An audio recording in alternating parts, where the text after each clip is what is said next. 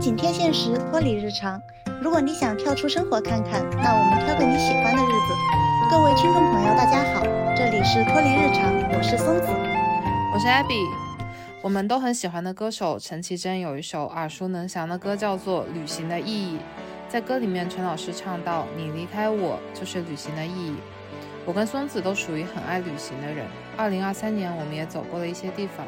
有句话说：“你经历的事情、遇见的人和看过的风景，成就了现在的你。”那么，旅行对于我们来说意味着什么呢？是无聊的消遣、新奇的体验，还是沉闷生活的逃离？这次我们就来聊聊旅行这件事情。那松子，你去年二零二三年走过了哪些地方？都有什么印象深刻的经历呢？我二零二三年我去了还挺多地方的。跟最近几年比起来的话，二零二三年我出去的次数非常多。年初的时候是去了北京，正月初二就直接飞北京了，然后去密云滑雪了。到了五月的时候是去普陀山拜佛求财运，玄学拉满。然后七月在长沙线下追星，九月去了大连喂海鸥，十月又去大理休整了一下，十一月还一个人去爬了武当山。我二零二三年的出行真的非常频繁，很想听一下你就是普陀拜佛求财这件事情，因为我之前跟某一个前男友去过普陀，然后我们拜完之后 回来就分手了。其实我去普陀也是机缘巧合，因为我当时是就想去武当山的，我就在想利用平时三天的时间去一趟武当山，然后我听我同事说普陀拜佛非常灵验，许的愿都可以很快的实现。我就去小红书上搜了一下，我发现所有的人都在说普陀山拜的非常灵，然后我就当即改变了行程，我就决定我要去普陀山，然后我就发了一个票圈嘛，我就发了个票圈，问有没有人和我一起去，立刻就有我的两个小伙伴就响应了我，我们三个人一拍即合，就直接就去了普陀哦，并且我们三个人的愿望都非常一致，就是直接。全部都是求财的。去之前，我们还去银行换了换了许多钱，就是我换那个一块钱的硬币，就换了一百个。我最后在普陀山是所有的佛，大佛、小佛，每一尊佛我全部给了功德钱，虽然都给的少，就是进门的那一尊佛最大的那一尊给的是五块，然后其他的那种偏殿小佛给的都是一块，但是心诚则灵嘛。钱不在多少，都在于我心意，就是到底虔不虔诚。然后有一个很搞笑的事情，就是我们三个人，因为普陀每一尊佛前面都特别多的人，那里有一个神奇的景象，就是不分高低贵贱，所有的人都在下跪，就没有谁是在那里站着拜的，就大家都是跪下拜的。然后所有的人都要报那个，大家都要报生辰八字的。就我提前做攻略，他们说，因为世界上同名同姓的人太多了，一定要报你的生辰八字，报你的呃家乡的地址，还要报你现在住的地址。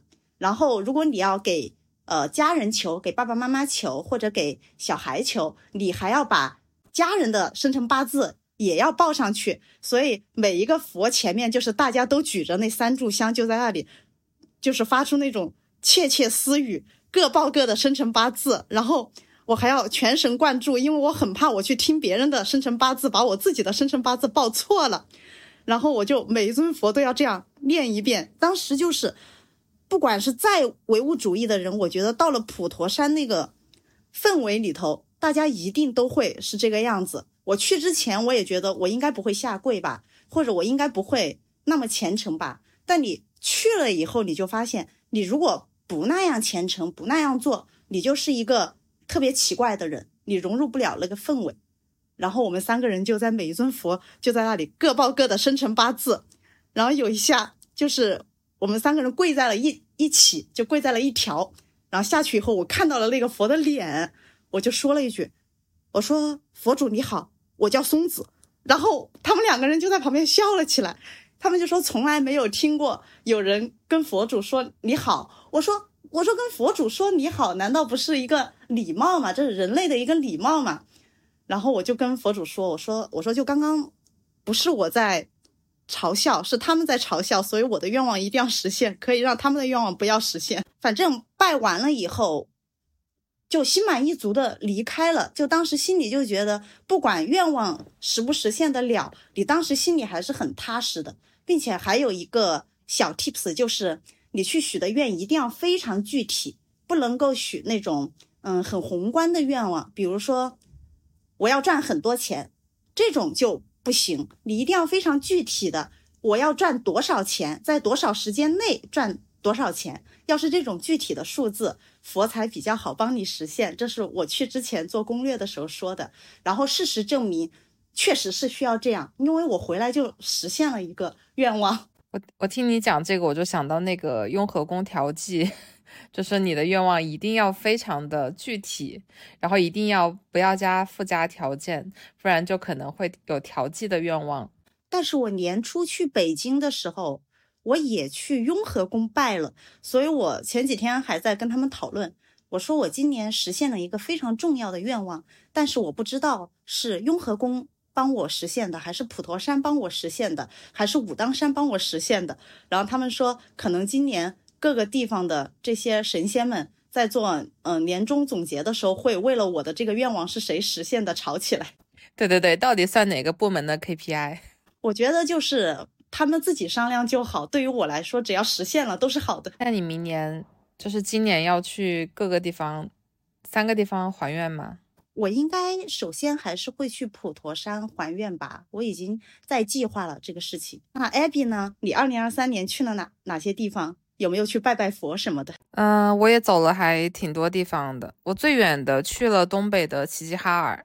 齐齐哈尔它是一个非常小的城市，可能不是特别有名。沈腾就是齐齐哈尔，挺有名的。齐齐哈尔挺有名的吗？你之前是有听说过齐齐哈尔呀？嗯，我是只知道齐齐哈尔烤肉很有名嘛，然后我们去那边也只是为了吃烤肉，就那边的烤肉真的非常好吃。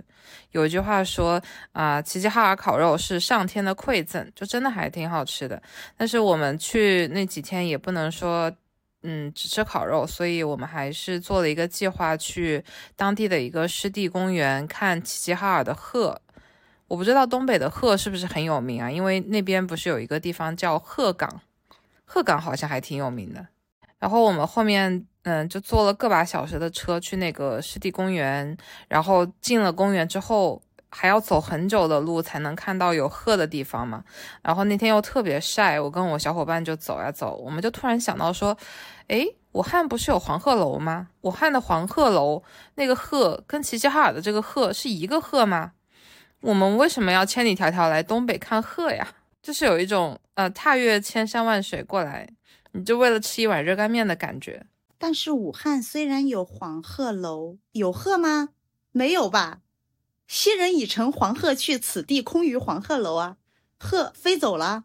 你好有文化哦。后面我们我们真的看到鹤之后，我就仔细看了一下它的解读，就我内心还是挺希望说。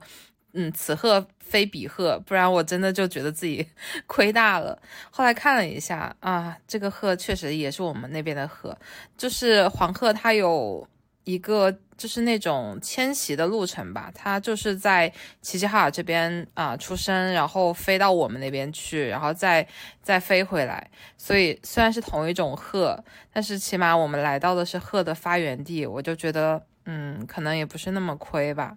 然后还有一个嗯比较好玩的事事情，就是我们在旅行中知道了一件事情，就是东北那边什么都很大嘛，土豆白菜很大，菜码的分量很大，人也长得都人高马大。但是东北有一样东西很小，你知道是什么吗？我知道，东北的蟑螂特别小，因为我曾经跟东北的好友吐槽过南方蟑螂，他们竟然说从来没有见过。蟑螂起飞，我好吧，我今天没有用的知识点又增加了。那我想说的不是蟑螂，就是不是蟑螂，东北的老鼠也特别小，非常小。就我们临走的时候，在那个齐齐哈尔机场，然后看到了一只小老鼠。齐齐哈尔机场，它就它有点像上个世纪的火车站，因为齐齐哈尔这个城市它本来也挺小的嘛，它是非常传统的苏联建筑，我们现在看到的机场、火车站总是有一种非常现代的那种啊金属色、白晃晃的那种感觉，就是主打一个简约时尚。但是齐齐哈尔的火车站，它给人的感觉是那种非常的庄严肃穆，然后又是好像总是沐浴在阳光下，嗯，沐浴在黄昏里的那种感觉，就是昏黄的，非常有年代感。然后我和小伙伴坐在那边，啊。就是有一只非常非常小的小老鼠跑出来，因为我们这边的老鼠都很肥大嘛，而且是那种很长的尾巴也很长的那种，但是那边的老鼠就好小，又小又圆，特别可爱。然后我们两个就一直在那边看老鼠，就是看那个杂色的地砖上那个老鼠，就嗯偷偷的跑过去，然后躲在柱子后面，就是有一种啊时光倒流，因为。其实现在在路上也很难看到像老鼠这样的东西了嘛，就总觉得好像是活在上个世纪，啊，大家的生活物质水平没有那么高，一切都很朴实的那种感觉。然后我们就一直在那边看老鼠。后来那个做卫生的大爷他也看到我们在看那只小耗子，他就拿了一个巨大的扫帚，然后把那只小老鼠打死了，就好惨呢。但是，嗯，就是旅行中。总会有这样的时刻，让我觉得啊，挺有意思的。可能我以后会忘记关于齐齐哈尔的很多事情，但是我觉得我会一直记得齐齐哈尔的机场，还有机场里面的那只小老鼠。然后我还知道了东北的老鼠比南方要小很多，这种啊没用的知识点。然后我今天又知道了东北的蟑螂也是很小的，就觉得嗯，也是挺有趣的经历吧。万万没有想到这期节目会聊成动物世界。齐齐哈尔如果知道。他对你来说印象最深的，居然是一只老鼠，也不知道他们会不会开心。然后我去东北是二零一三年去的，当时有个韩剧《来自星星的你》特别火，我还模仿千颂伊在雪地里面划大字了。但是我听说只有我们南方人去东北会玩雪耶，会就是往雪地里面跳啊，会在雪地上写字啊。他们北方人好像已经不玩这种幼稚的游戏，他们可能已经看得非常麻木了，就是。就是觉得好像，嗯，他们那边下雨，呃，下雪跟我们这边下雨是一样的。我我上个月，我上个月也因为下雪就临时决定飞北京嘛。然后今年年初的时候，也是为了看雪，就去了庐山。然后当时从山上往下看的时候，红色的屋顶上有非常厚的白色的积雪，真的还挺美的。然后前段时间。嗯，北京暴雪，我一个人在雪里面走了半个小时，为了吃一家本地人推荐的疯狂排队的铜锅涮肉。虽然一路上寒风真的是呼呼吹，就是北方的那个温度让我觉得说，嗯，真的不冷，就是很痛，就是我所有裸露在空气中的皮肤都非常痛，就是真的是如。刀割一般的痛，但是每个人脸上的表情都还是挺开心的，就好像这种特殊天气给旅行地叠上了一个魔法 buff，让这段体验变得更加独特了一些。说起特殊天气的话，我去年去大理的时候，就是遇上一整周都在下雨。大理一下雨，它的那个风景就会变得不好嘛。下雨的洱海和普通农村的湖其实是没有什么太大的区别的。但是我去的时候还挺好玩的，就有一天下很大的雨，我的我民宿的小伙伴他就骑着小电瓶载我，因为我不会骑，然后我自己都没有打伞，他有一个帽子，我就给他扶着帽子，然后因为下雨嘛，怕不安全，他就一直用他的两只脚来当那个脚刹，我们真的是非常惊险才回的民宿。然后我还一个人在雨天的时候去爬了一次季照庵，就爬了一座比较矮的山。那个山上有一个尼姑庵，我就自己很安静的整个路上爬上去吃了一顿斋菜斋饭啊，我知道那里，那里很有名。对，吃了一次，对，我觉得还挺好吃的，有有许多菜，有八个菜，然后在那里和上面的猫猫狗狗玩了一下。我就觉得那一次虽然天气不好，但是整个过程我还是觉得休息到了，还是挺值的。还有一次，我是二一年，二一年的大概这个时候一月初，我去威海，当时是和我的摄影师姐妹一起去的，还带了好多衣服啊，准备去拍时尚大片。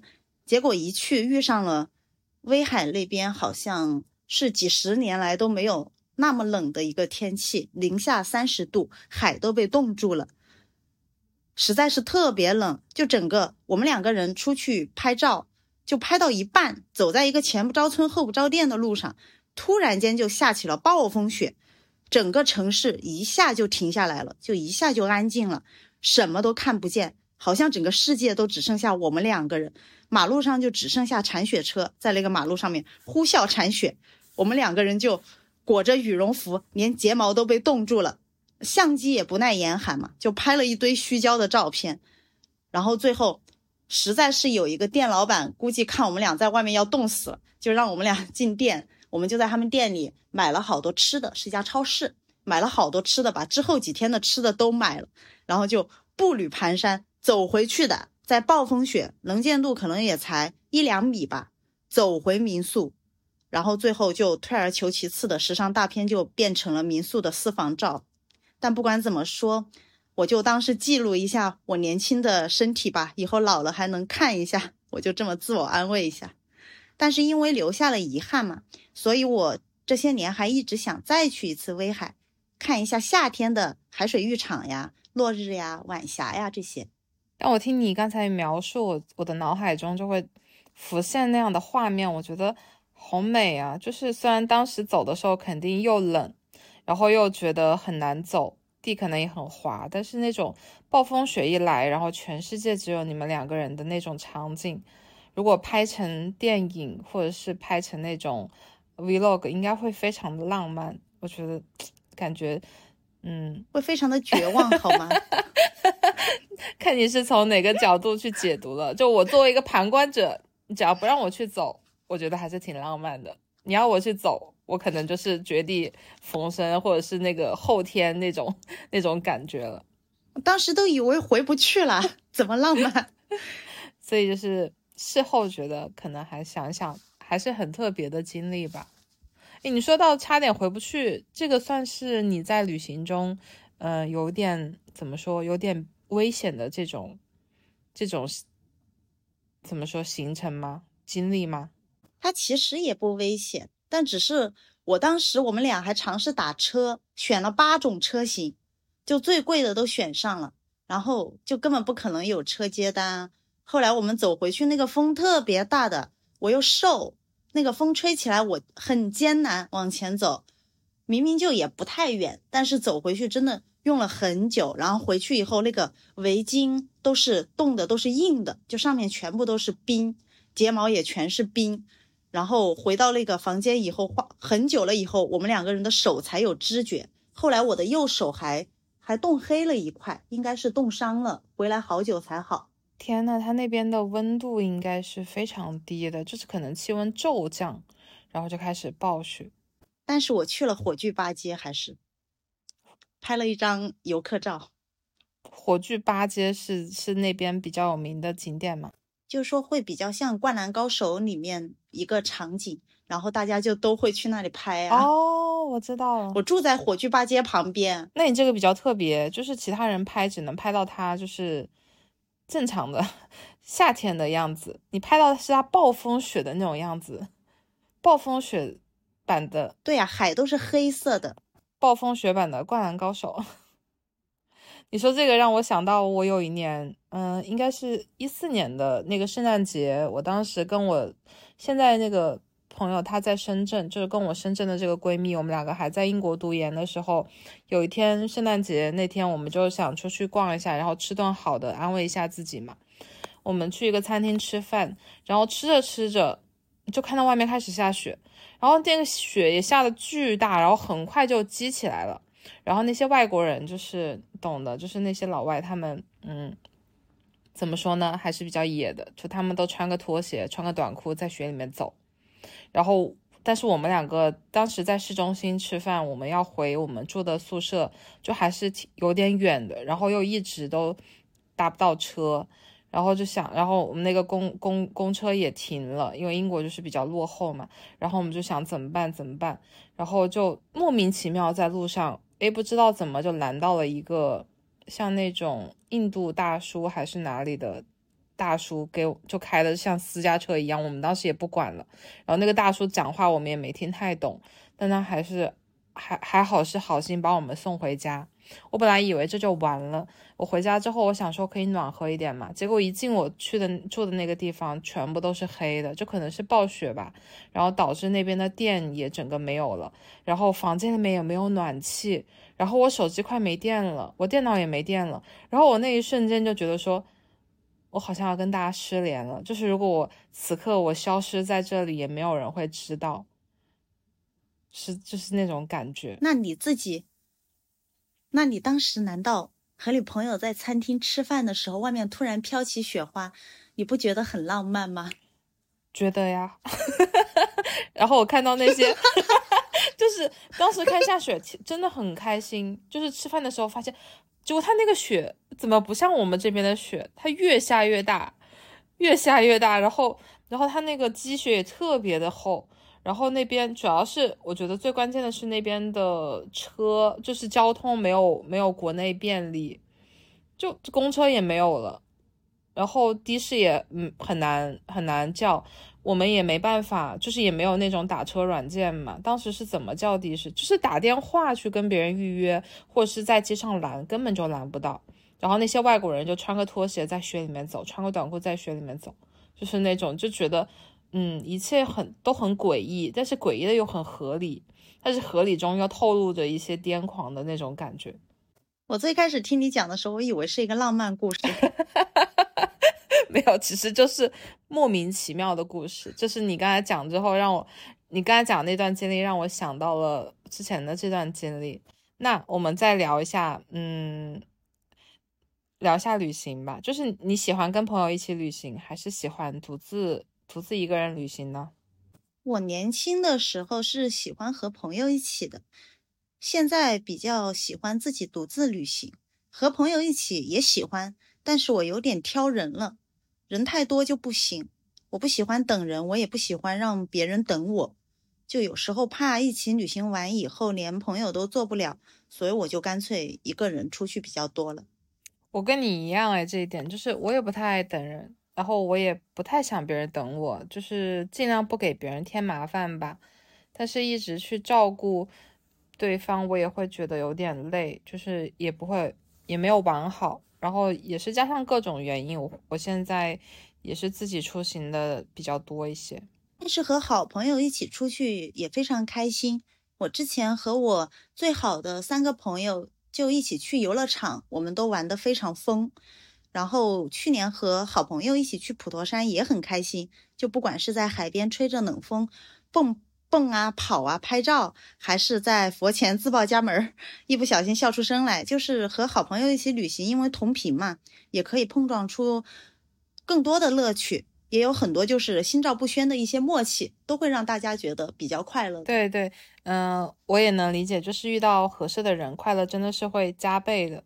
但是如果问我说喜欢和朋友一起旅行还是独自旅行，我觉得我会把这件事情分为，我是想以去这个地方玩为主，还是我想跟这群人玩为主。如果是为了和这群人玩，那我觉得去哪里都好，就哪怕是。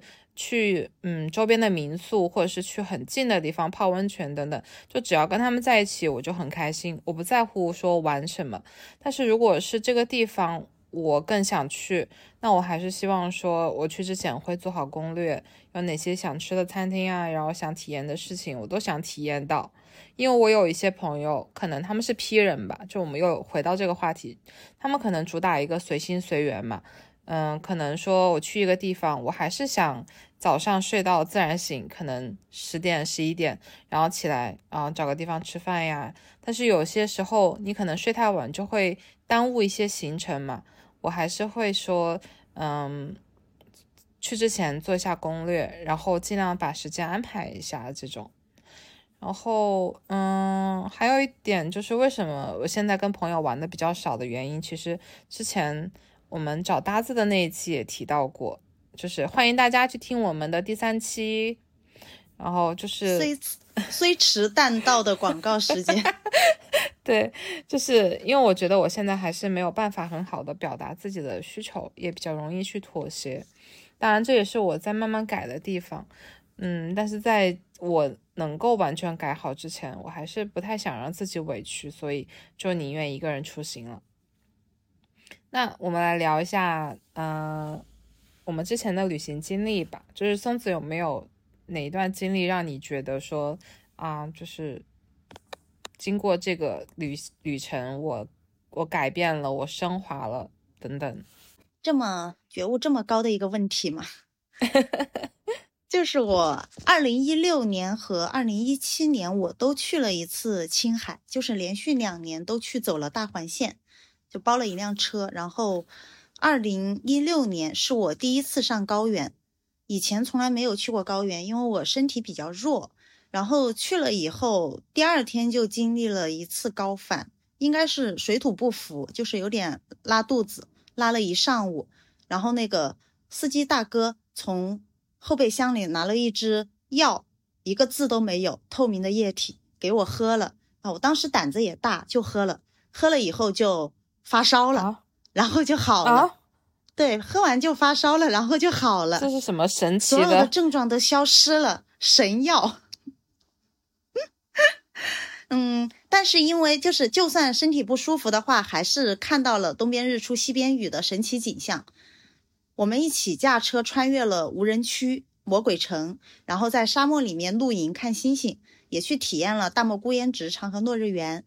就高原的风景，它和我们这边是不一样的，在我眼里其实是非常奇特的。那边到晚上九点天都还没有黑，并且云和星星都离我非常近，我总是觉得只要我伸伸手，我就可以抓到它们。然后我们一路开到祁连山脉，第一次尝试了骑马。是真的骑马，就是不是被人牵着散步那种，是我自己掌控一匹马，还挺难的。就是那样骑起来、跑起来的话，颠的比较厉害，但是也体验了策马奔腾、追风的快乐。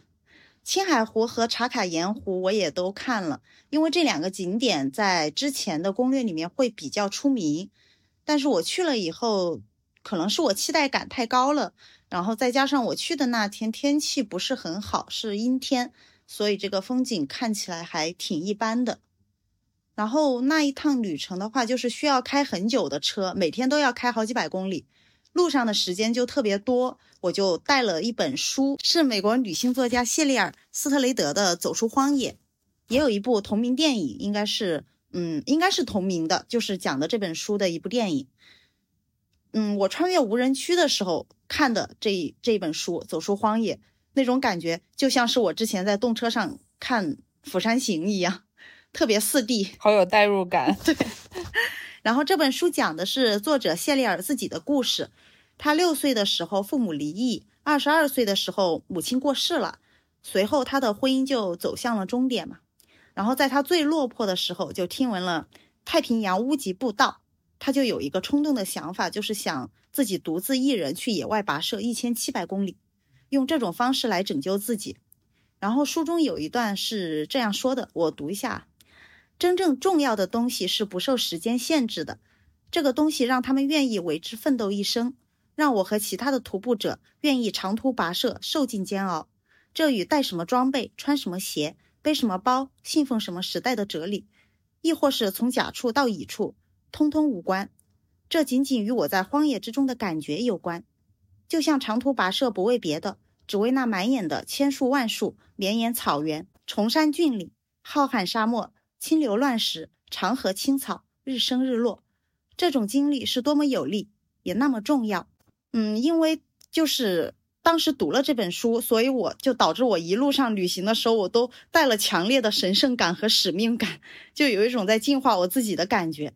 现在也可以，就是将这本书推荐给大家。就是我个人觉得，还是是一部很有嗯女性成长意义的一本书，有空可以看一下。嗯，我觉得就像你刚才描述的那种高原景观，特别是无人区还有沙漠，就是越是宏大的景象，越容易让人觉得自己非常渺小。可能这这也是你有神圣感跟使命感的一个原因吧。对，嗯，其实我。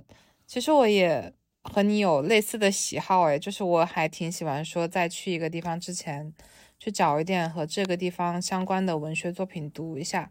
前几年，嗯，去了一趟越南，然后在那个之前我就重读了，特意重读了杜拉斯的情人，还重看了一下电影。所以我在去胡志明市之前，我的脑海中就已经有一个根据书和电影建立的西贡的城市印象了。我想象中的西贡应该是那种非常破败的、老旧的，但是又带有那种南洋风格的城市。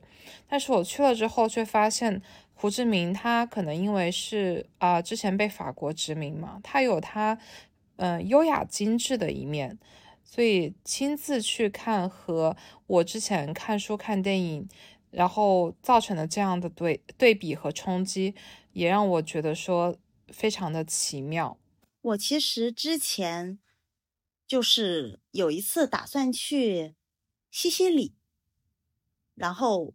我也提前看意大利的西西里，对，西西里美丽传说，对吗？我看了西西里美丽传说，看得我非常痛苦，因为那部电影就是，嗯，我觉得看的还挺难受的。我当时，你觉得是男性视角下的解读吗？男凝视角的解读吗？还是说你就是为女主觉得不公？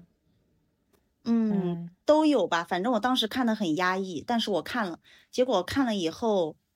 我被意大利拒签了，没去成。我我之前有一个室友是意大利人嘛，就是他是我几个欧洲室友里面我最喜欢的一个。然后我当时也跟他聊过西西里这件事情，他跟我他给我的反馈是，那边其实还挺危险的，就是黑手党这些是真实存在的。嗯，反正就是因为你刚刚讲电影嘛，我就突然间想到这个事情，是一段没有成型的旅程。哎，看了一部非常难受的电影。哦，我我没想到这个电影会让你很难受哎，因为这个电影我可能反复看过好几次，它让我难受的点是在于女主她老公去世之后，她就是嗯抗争完之后破破罐子破摔的那一段，就是她没有吃的了，然后她在家里呃左等右等等来一个男人，然后她就拿那个柠檬清洁自己。然后我没想到他后面就是真的就是妥协，但是又觉得说这种妥协是在意料之中。就那一段感觉他被亵渎的那一段让我特别难受。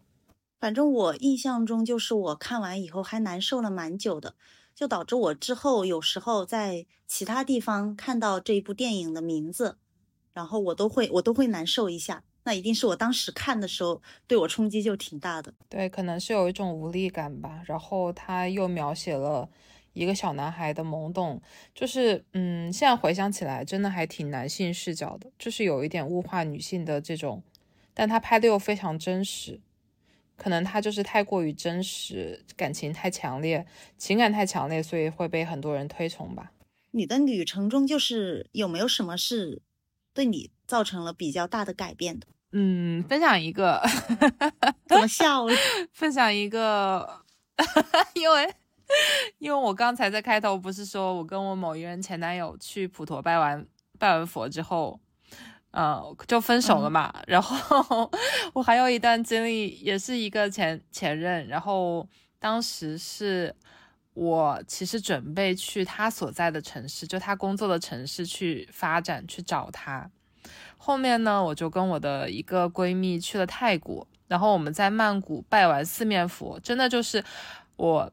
刚刚拜完四面佛，然后我从那个佛像，因为他那个附近有一个地铁站嘛，就走到那个地铁站的那一刻，就很短的路，我就决定说我不去找他了，我就决定放下了，就很神奇，我就不知道是佛祖给我的指引，嗯，我不能够说我甩锅给佛，但是我确实是有一些事情我需要想清楚，我想不太清楚的时候，就会借助一些。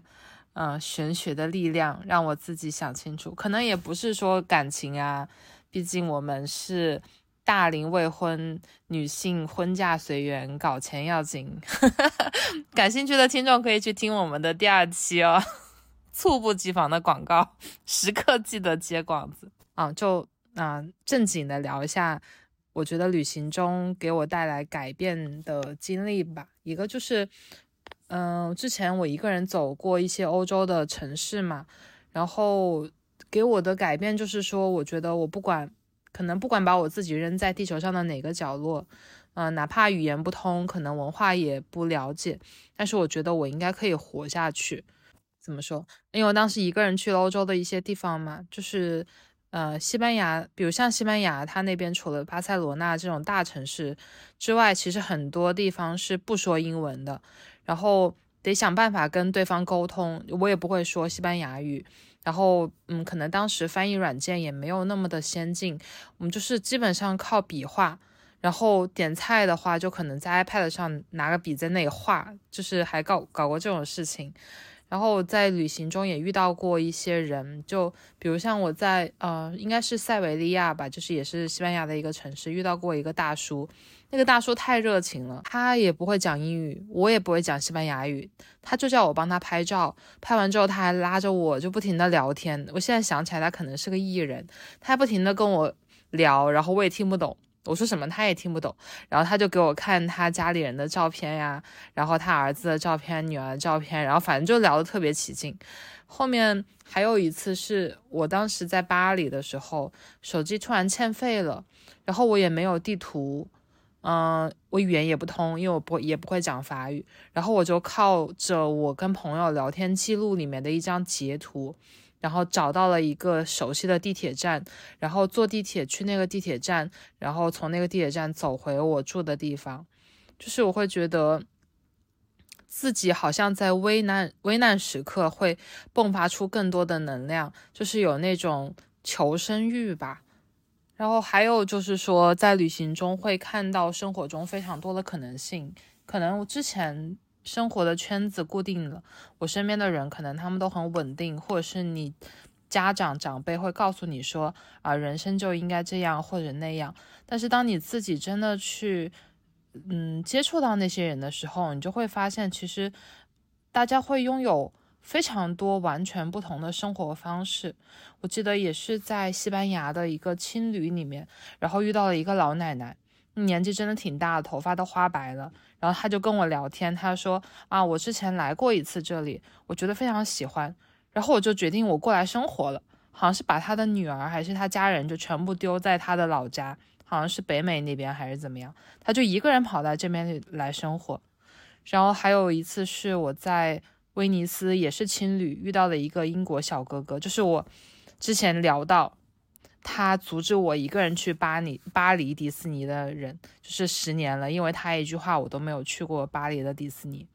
他就跟我说，他说他大学就没有，嗯，读了一两年就没有读了，然后他现在就想环游世界，然后就跟我讲他他的一些经历，还跟我说他想去哪里，想去哪个国家什么的，就觉得嗯，这样的人真的好勇敢呢。然后后面我们还一直有联系嘛。我在那个聊天软件上就跟他客套，就你懂的，就是，嗯，中国人都还挺客套的。我说，哎，你有空来中国来找我玩呢？然后他就真的跑到武汉来了，然后我就第一次知道，嗯，原来外国人是真的听不懂中国人的客套话。而且很搞笑的是，他之前是一个还挺白净、挺帅气的小小哥哥。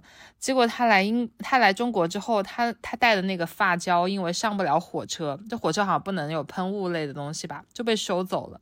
他那一头卷发乱七八糟，就像个流浪汉一样。见到我，见到我的时候特别搞笑。就是，嗯，总结一下，就是当我。遇到过这么多的人，然后看了这么多种不同的人生之后，我就会觉得说，呃，生活真的不止一种选择。然后那些教育你应该怎么做、该怎么去过自己人生的人，他们其实很多人他们都没有看过一个更大的世界，或者是一个更完整的世界。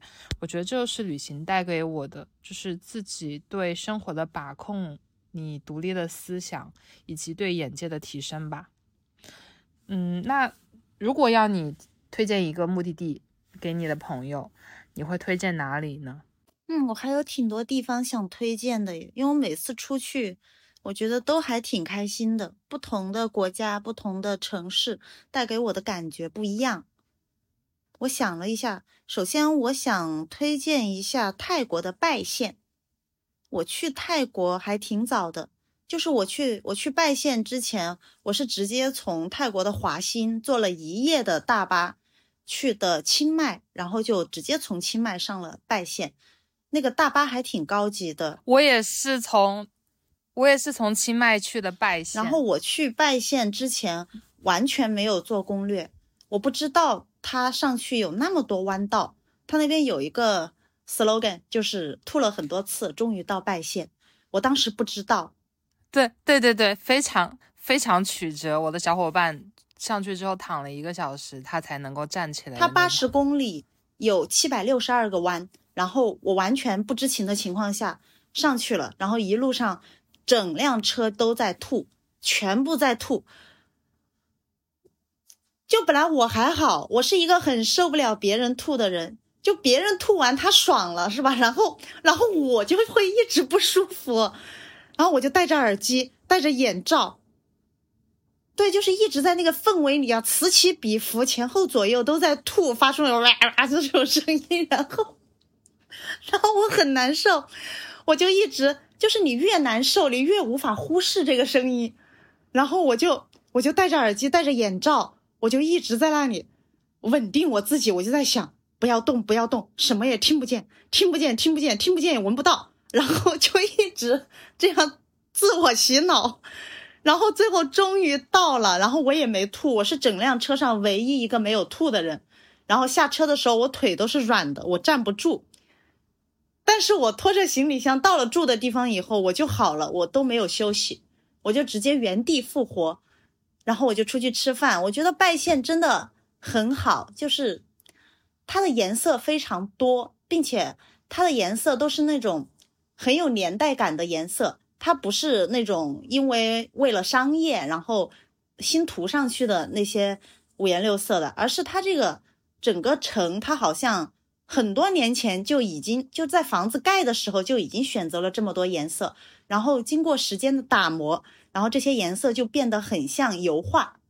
所以我在拜县的时候，每一张照片真的是随便一拍，我都觉得好像油画，好像我小时候看的那些童话故事书里面的瑞士，就是那种感觉。我大脑里面的童话世界可能就是那样子的一个感觉。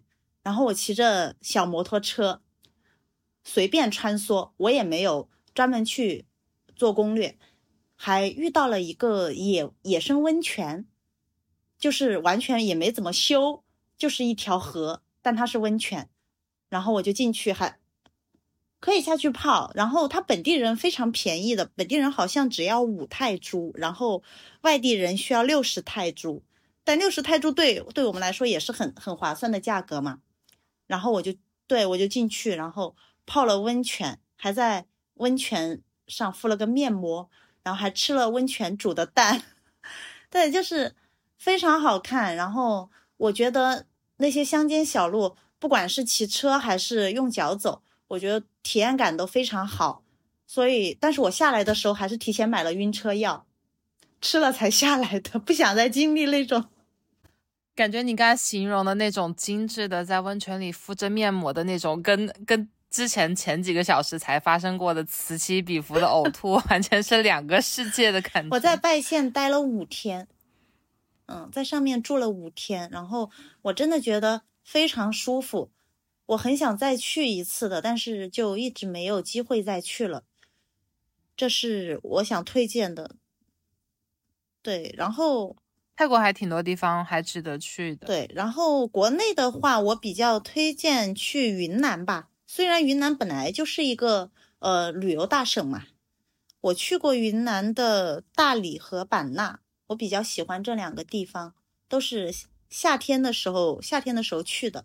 我在西双版纳的话，就住在星光夜市上面，可能会比较吵，但是我就是一个昼伏夜出的人，在版纳就是昼伏夜出的一个节奏。那白天可能就在睡觉，因为啊有点热。然后我到傍晚的时候，五六点钟，它的夜市也出摊了，我就开始就从。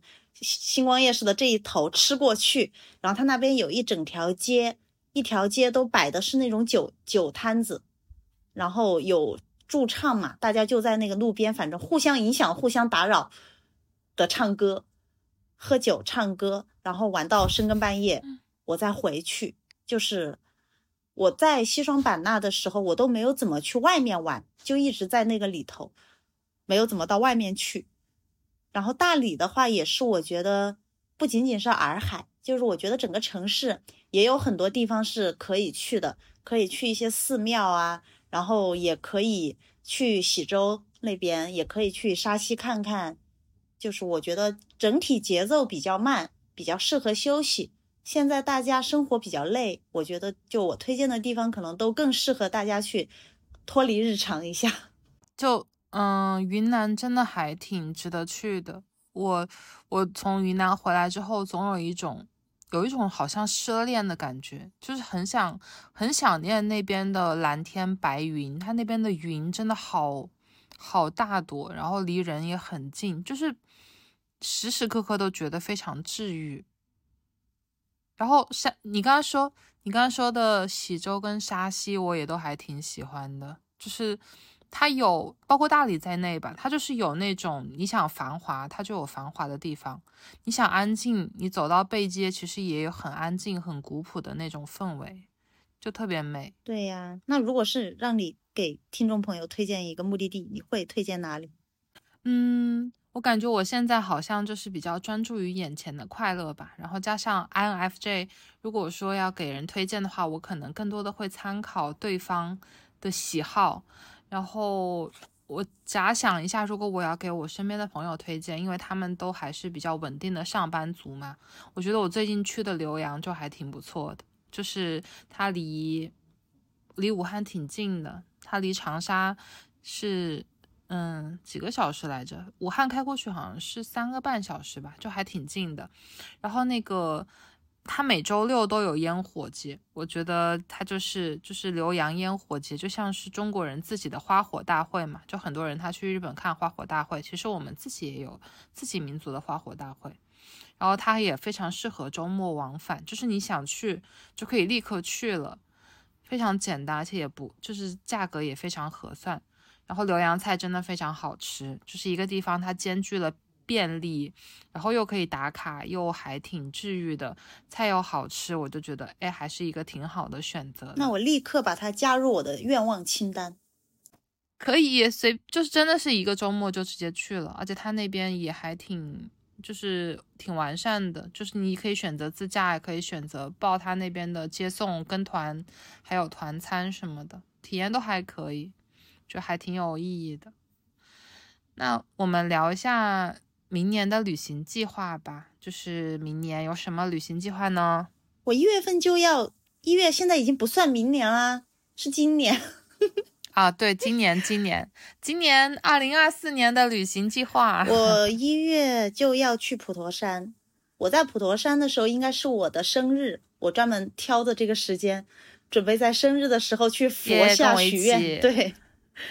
就是开启我二零二四年的旅程，主要是首先是为了去还愿嘛，然后，嗯，然后就是今年想趁早许愿，我一月份就开始许愿，给我佛留更多的时间帮我实现，有一整年的时间可以帮我实现，然后还很想去新疆，因为我看我朋友圈有很多人都去过新疆。但是因为新疆它地广人稀，它的嗯地盘太大了，所以就是我一直没有能攒到那么长的假期。如果今年有机会的话，其实还蛮想自驾去看看的。新疆，嗯，感觉如果玩南疆或者北疆，至少都要半个月往上走的时间吧，确实时间还挺长的。我之前我记得我。我们不是第一次见你，就是我们唯一一次线下见面的那一次，你就你就提到说你挺想去新疆的。我当时拉你跟我一起啊，并且我去新疆不想一个人去，我有点害怕。我觉得我觉得要有一个伙伴会好一点。然后我到现在也还没有找到一个合适的伙伴跟我一起去新疆。我我可能也蛮适合去新疆的，就是比较有安全感的那种。这样，如果我们如果我们这一次一起去普陀拜完佛，然后还没有闹掰，就是还能继续录播课，我们就可以计划一下下次一起去新疆。所以，听众朋友们，可能这是我们最后一期了，因为我们马上就过几周就要去普陀了。然后，如果 如果这个节目停更，那就是在普陀发生了一些什么事情，就导致我们两个的情感跟合作都破裂了。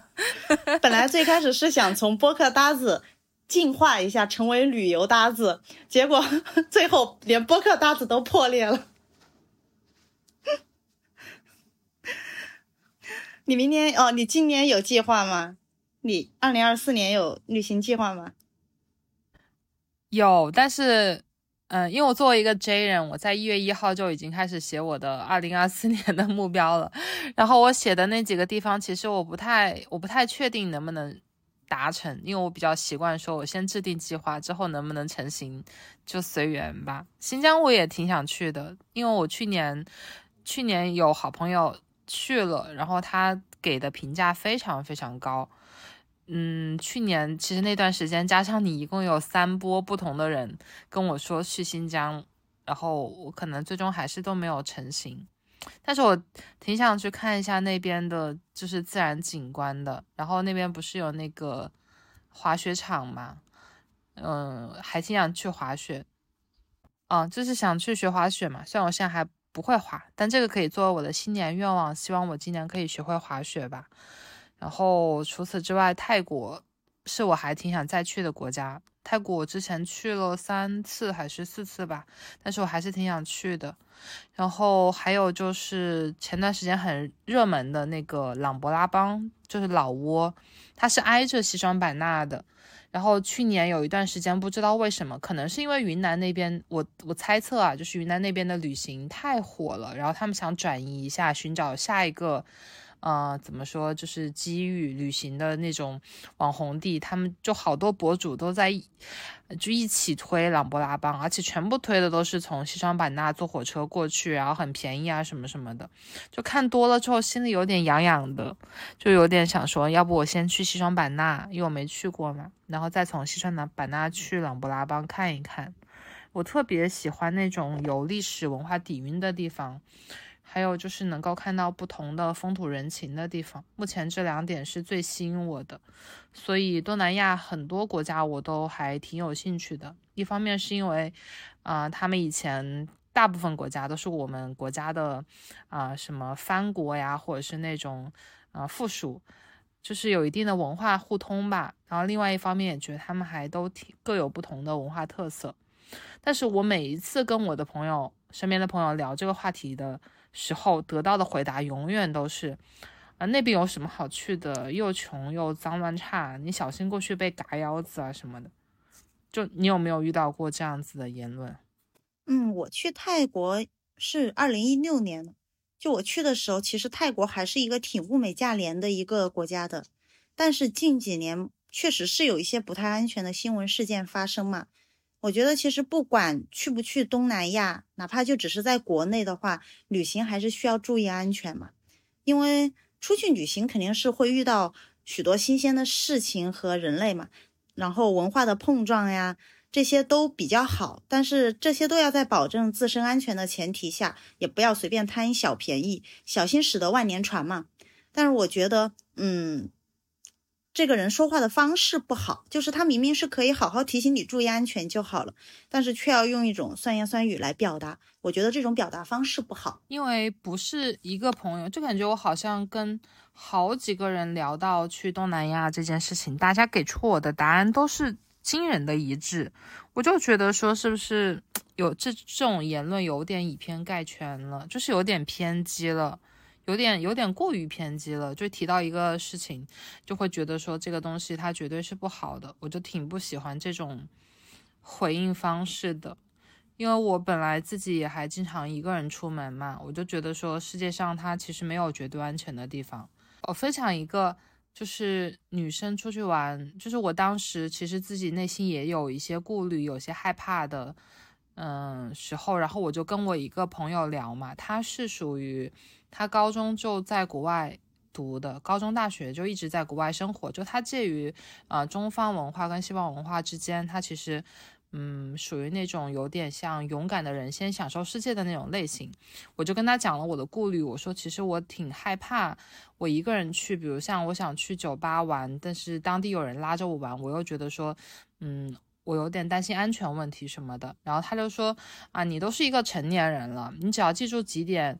嗯，这几点你关注一下就行了。你其他的问题你不用太担心，比如像说你绝对不要喝别人递过来的饮料，然后你绝对不要让你的杯子离开你的视线。他说你就你就记住这两点，你其他的事情你就放心跟别人玩好了。然后我就一直谨记谨记这两这两点。但是我也，嗯，就是我其实我在旅，我觉得自己有点莽，就是有点莽撞吧。我在旅行中也遇到过那种有点危险的时候，就是，嗯，也是可能也是搭子那一期聊过的一个马来西亚的小哥哥，我跟他一起去看当地的一个展嘛，然后后面我们又在。另外的城市遇上了，他就跟我说：“他说，哎，我的青旅离你的青旅不远，你要不要过来玩？他的青旅是，嗯，排上了全世界就是 top top one 还是什么 top three 之类，就是前三还是第一的顶级的什么青旅。我就觉得说，哎，那我要不要过去见一下世面？然后当时我又是学生嘛，然后又舍不得开那个手机漫游，你知道吗？就是。”出去手机都是没有网的，我们用的方法就是你到青旅或者是到有 WiFi 的地方，先把本地地图下下来，然后就跟着本地地图走。所以我当时就跟我的小伙伴说：“我说我去找一个朋友玩。”然后他们就在青旅，我自己就一个人出去了。当时是晚上，可能十点九十点多吧，我就拿着那个离线地图。就走走走走到他到的青旅，然后我就知道说啊，外国人的评分标准跟我们真的很不一样。为什么他们青旅被评为全世界最最棒的青旅呢？因为他们的酒文化，他们喝酒啊，就是他们他们青旅非常热闹，然后不管你来自哪里啊，所有人全部都在公共休息室里面，在那个呃酒吧旁边吧台旁边，就大家全部都在那边闹跟喝酒，然后从十一点开始。每隔十分钟，就是有一个，有几个那种服务生，他就端着那种盘子，然后给你发酒。就是不管你是不是，你只要在这个空间里，他就往你手里面塞一瓶酒，塞一杯酒，然后就每隔十分钟就敲钟，噔噔噔，然后就大家一起哎干杯，然后就喝，就这样子，然后喝喝喝几轮，就是这就是他们觉得。啊，全世界最好的情侣，也不是说你的设施有多厉害，或者是多新，或者是多时尚，就是所有人就在里面玩跟闹，就是很放松的年轻人跟年轻人。那我那我的酒量，那我的酒量，如果在这个青旅，我可能进去十分钟我就倒了耶，我一滴就醉，我不适合。哦，十分钟只喝喝一趴，你可能 对，就是反正，但是他，但是它是。它是很小很小的一杯，然后它那个酒也不是说很很烈的酒，它就是那种我喝起来觉得像是甜，就是甜的那种气泡酒或者是葡萄酒吧，像餐前酒那种味道。但是大家就会很热烈的去举杯啊什么的，氛围比较好是吧？嗯，对，就是那个时刻你会觉得很放松、很松弛，就好像哎，大家有一种嗯热闹、很热热络的感觉。我我我把此归结为那边的人实在太少了，就他们没见过什么人，就大家凑在一起很热闹，他们就觉得很开心。我我这是我的理解啊，但这个都不是关键，就是关键是我跟他们喝了几轮之后，我说那我要回去了，然后那个小哥就说啊那要不要我送你？我说算了吧，就你送我我送你就送来送去算干嘛呢？我就自己走回去。然后我当时有点晚了，可能到快十二点钟了。嗯，路上人很少，我就从他的青旅往我的青旅走的时候，越走人越少，越走人越少。然后我走着走着，就看到有一些醉汉在路上晃悠，可能就两三个男的成群结伙的那种。然后看我一个中国女生，就突然有一个男的过来抓我，你知道吗？他一边抓我一边喊说什么啊，Hi Chinese girl，什么 Say hi，你好你好，就那种，他就是要过来抓我。然后我当时觉得好可怕，然后我在那里狂奔。就在那个那个广场上面狂奔。我后来我回到青旅之后，我就回想一下，我觉得自己还是挺莽的。就是其实这个还是有点危险的事情。那我当时真的。对我当时真的没有多想，我之前就经常一个人半夜一两点从朋友家玩完，然后舍不得花钱坐车，我就一个人走走一个小时回家，就还走过人家什么墓地呀，那种那种山里面的那种，就墓地才不可怕呀，就是我觉得我觉得死人不可怕，活人比较可怕呀。对，就就会走到那种他们那种小区，就是在山里，就是可能富人区吧，然后就走进去，你都是没有信号的。然后走走走，就是现在想想，以前还是胆大哦，现在估计也比较 比较难，比较难去这样子。现在可能比较舍得，会选择打车。呃，相对的吧，相对的吧，就是现在觉得，哎，还是人比较重要一点。刚才在啊聊聊到今年的计划啊，就是我今年除了泰国之外，还想去的地方，除了东南亚之外，就是我最近囤了一个斯里兰卡的酒店套餐，它正好是一个，因为我很喜欢住好一点的酒店嘛，但我又比较舍不得花钱，啊，这个套餐还可以，然后我就囤了 囤了一个，但是我也不知道能不能成型，我只知道那边是落地签嘛。嗯，到时候能不能成型再看吧。然后还就是前段时间办了一个韩国的十年签证，看有没有机会去一下韩国，除了济州岛之外的地方。然后就是今年巴黎奥运会，看有没有机会回欧洲一趟吧。姐姐带我吧，姐姐带我去斯里兰卡，带我去巴黎看奥运会，我给你提包。这样。明年我们可以开一期《旅行的意义》二点零版本，就聊脱离日常的欧洲之旅。因为我都没有去过耶，你说的这些地方，你落你那个酒店套餐都已经办好了。啊，它是这样子的，花呗 花呗囤花呗囤，然后你不用你不去预定的话，它不会给你扣款，然后可以嗯不用的话可以退，是不是？带我带我。真的就这样。如果我们拜完佛没有闹掰的话，如果我们拜完佛没有闹掰的话，可以说不定明年就开始拍旅行的 vlog 了，就不是播客这种言语的，就直接上图、上上视频了。嗯，啊，我们进入下一个问题。这个问题又到了我们感性环节了。我们聊了这么多理性的、快乐的 话题之后，想问一下你怎么理解？你离开我就是旅行的意义。这句话，我第一次，我第一次看到这个问题的时候，我就跟我的好朋友说：“我说本 EATJ 不理解，就是我真的有认真的思考啊。嗯，你离开我就是旅行的意义，离开我能有什么意义？就是说明我只是一个过客的意义啊。但是我大学谈恋爱的那个男朋友，在和我在一起之前。”他就有一次专门特地给我唱了《旅行的意义》这首歌，但是直到分手这么多年了，我其实不知道他当时到底是想表达什么。可能他当时是在提前给我打预防针吧，就是总有一天我会离开你，你就是我的一个集邮点，这个意思吗？你你让我想到我之前也做过一件很挫的事情，就是当时想跟一个人分手，然后然后我跟他一起去 KTV 的时候点了一首。吴克群的《分手吧》，哦，不是吴克群，是谁？张震岳吧？那个歌就是《分手吧，我们分手》。然后唱完之后，过几天就跟他分手了，还挺像，还挺像，还挺像你能做出来的事情的。感觉自己好挫啊！但是当时为什么会点那首歌呢？就是情情不自禁点了。可能这就是你的仪式感吧，分手仪式感。嗯。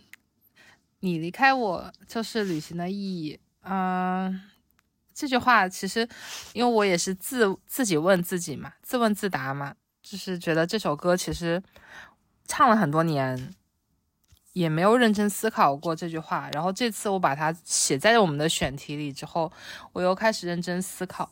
但是，嗯，想来想去，我就只想到了一件事情，就是。可能这首歌里唱到的这句话，它真实的发生在我身上过，也是某一个前任吧。然后因为一些现实原因和个人原因，我们当时就决定分手了，就已经说说好分手了。嗯，闹得也其实有一点点不愉快的那种。然后，但是因为我们是属于那种没有公开的地下情侣，所以我们身边的朋友其实不知道我们两个的事情。然后那段时间正好也有另外两个朋友约着说。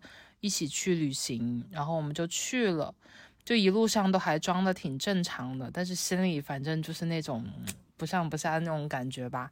然后我记得当时在路上开，我每天就是自驾要开很远的车，嗯，就是有一段路他在开车，然后我是坐在副驾驶的位置上的。然后本来自驾出去玩其实是一件很开心的事情，所以所以我们都会把音乐放着，然后大家就一起在车里唱歌，就开开心心一路唱着歌出发的。然后就开着开着，那首就歌就突然到了，嗯，我记得是蔡健雅的《空白格》，我不知道你有没有听过这首歌。我听过，我还挺喜欢的。嗯，对，就挺好听的，就有点暴露年纪了。就是它里面有一句歌词，就是说，嗯，我想你是爱我的。我猜你也舍不得，但是怎么说，总觉得我们之间多了太多空白格。就是当时可能他唱到这一句，就是我想你是爱我的，我猜你也舍不得的时候，我当时就觉得啊。好难过呀，一下鼻子就很酸，然后就忍不住就流泪了。然后，但是我又不想让我后排的朋友看到，我就觉得他们会觉得这个女的在发什么疯，就莫名其妙就在那里开始哭。所以我当时就只能，我就只能看着窗外，然后默默的擦一下眼泪，因为我也不想别人看到会困扰别人嘛。就觉得当时也觉得自己挺脆弱的，嗯，当时就觉得说。本来以为没有人会注意到这个事情，因为我因为我是没有发出任何声音的。然后当时车里还有音乐啊，我开车窗风也挺大的，我就默默看窗外，然后期待风快点把我的眼泪吹干，然后期待我这种情绪快点过去的时候，突然有人碰了一下我的手，然后我就很惊讶，我我一看原来是我的前任，就是他虽然在开车，但他发现。我在哭，然后他，因为他又要专心开车，他一个手就是掌着方向盘，一个手放在那个换挡器上，他也不能有太大的动作，因为后排坐着朋友嘛，我们也不想让别人知道，所以他就用他放在那个换挡器上的那个手，就抬起来轻轻碰了一下我的手。当时那一刻，我觉得应该算是那一段旅程中我们唯一展现了一点点温存的时刻吧，其实也是。非常小的一件事情，然后那一次是我们最后一次见面啊。旅行结束之后，我们就分道扬镳了。然后自此之后，就几乎再也没有联络过。但是我一直记得这个片段，就是哪怕其实我早就已经放下他了，啊，失恋的伤痛也早就愈合了，但是这段记忆却被我保留了，然后成为了我的人生中的某一个瞬间。而无数个这样的瞬间，就造就了现在的我们嘛。所以我就想说，人生它不就是一段旅行吗？我们在路上遇见形形色色的人，有些人他是萍水相逢的，有些人他可能会长久的陪伴我们。但是天下没有不散的宴席，身边的人总会一个接一个的离开。所以人生最终是一段一个人走完的旅行，而你离开我，就是旅行的意义。好伤感哦。哎，我突然间觉得你每一期节目都有一个伤感，就是成就值，然后你你本期节目的感性成就值已经达成了。我不能当搞笑女吗？为什么我每次都这样？好难过。因为你柔软，我觉得这个是好事情，就是柔软说明你不冷漠。其实这个事情的话，嗯，这个事情换个角度想的话会好受一些。就每个人心里都有一团火。路过的人只看到了烟，本来我只是一个人坐在这里，但是有人愿意走过来，然后问我说：“能借个火吗？”然后就就这一根烟的时间，他就坐在我旁边听我讲了一些故事。虽然故事最终的结局是每个人都要各自赶路，但是有那一阵相遇，有那一根烟的时间，互诉衷肠，就也成了彼此人生旅途中重要的人了，有回忆的人了。所以。所以，就我觉得不要伤感，也不用太遗憾。嗯，苏轼写的“人生如逆旅，我亦是行人”嘛。你来人间一趟，你要看看太阳，和你的心上人一起走在街上。后面这四句是孩子的诗，我还蛮喜欢孩子的。其实，我们来聊一聊我们的最后一个话题，就是旅行它到底给我们带来了什么呢？点一下题。这个问题其实我有好好的去写，就是。为什么我总想旅行？也许是为了找自己，也许是对这个世界好奇，为了认识不同的草木，为了触摸不同的风的温度，可以为万物的柔情而感动。我总想看遍山川和落日，把远方变成不再遥远的故事。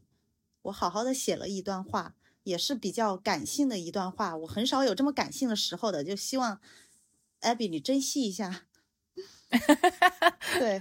然后有人说，旅行就是从自己待腻的地方到别人待腻的地方去嘛。以前年轻的时候，我旅行其实是喜欢去城里玩的，比较热闹。然后现在旅行更多的是喜欢到山里去，喜欢到海边，喜欢看山水风景。然后旅行的节奏也就放慢了，以度假为主了。身体和灵魂必须有一个在路上，所以人需要旅行和阅读。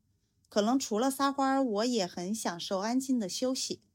嗯，平日的工作太累了，环境很聒噪，人生很嘈杂。下班回家忙完，可能就也没有多余的精力梳理自己了。旅行就是在常规的生活中打开一个切口，可以让我们进去躺一躺，将烦恼放一放。我是这样理解的。说的太好了，就是我觉得旅行和阅读，阅读其实也是另一种旅行吧，就是心灵的旅行，还有。包括电影也是，就是能让人在别人的故事里面再过一段不一样的人生。旅行对于我来说，嗯，最大的收获就是获得了对人生的掌控感吧。就是从决定要踏上行程的那一刻起，我就知道一切都只能依靠自己了。然后就随着定行程、定住宿、定交通这些事情一项项敲定，越临近出发日期，你内心就会越忐忐忑，也会越期待、越渴望。而在这个过程中，你会有很多和自己交谈的时刻，你会无数次的问自己，你想要什么，不想要什么。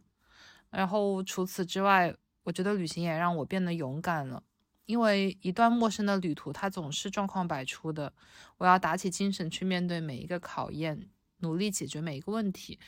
然后对于你无法掌控的事情，比如飞机的晚点、糟糕的天气，你就选择放手和随缘。在有限的条件下，换一种自得其乐的方式。所以这样看来，旅行和人生真的太像了。这或许也是我们喜欢旅行的原因，就是我们可以去不断的去过不同的人生。所以，旅行对于每个人来说都是不同的风景。对于你来说，旅行意味着什么？你又有过怎样奇妙的旅行体验呢？欢迎在评论区给我们留言哦，也欢迎关注脱离日常，以后你就是我们的老粉啦。好，那本期节目就到这里喽，又到了拜拜，今天下班时，下班了，拜拜。